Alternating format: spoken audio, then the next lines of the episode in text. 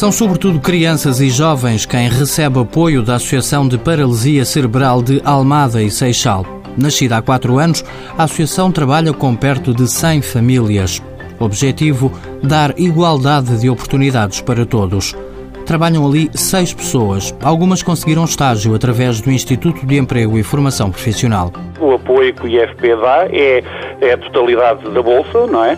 de facto é um apoio por parte do Estado muito grande, muito simpático, e no caso do uma IPSS, eh, que é, é, sem dúvida um, um, alívio financeiro muito grande. O Presidente da Associação, José Manuel Patrício, não tem razões de queixa, elogia o apoio dos serviços públicos tanto no cumprimento dos prazos como no cumprimento dos timings de pagamento, na resposta a dúvidas, eh, colocam-se muitas das vezes, esses processos são algo burocráticos, como nós sabemos, mas vamos colocando as nossas questões e as nossas dúvidas que são prontamente respondidas.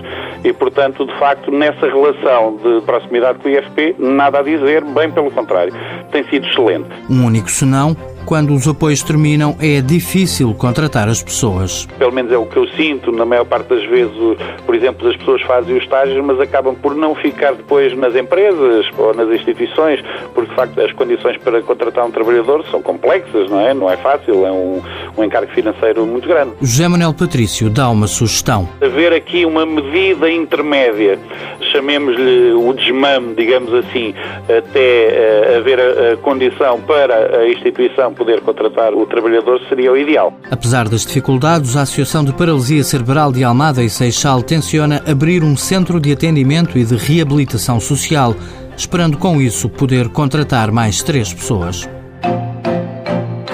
Mãos à obra. Com o apoio da União Europeia, Fundo Social Europeu, Programa Operacional Assistência Técnica.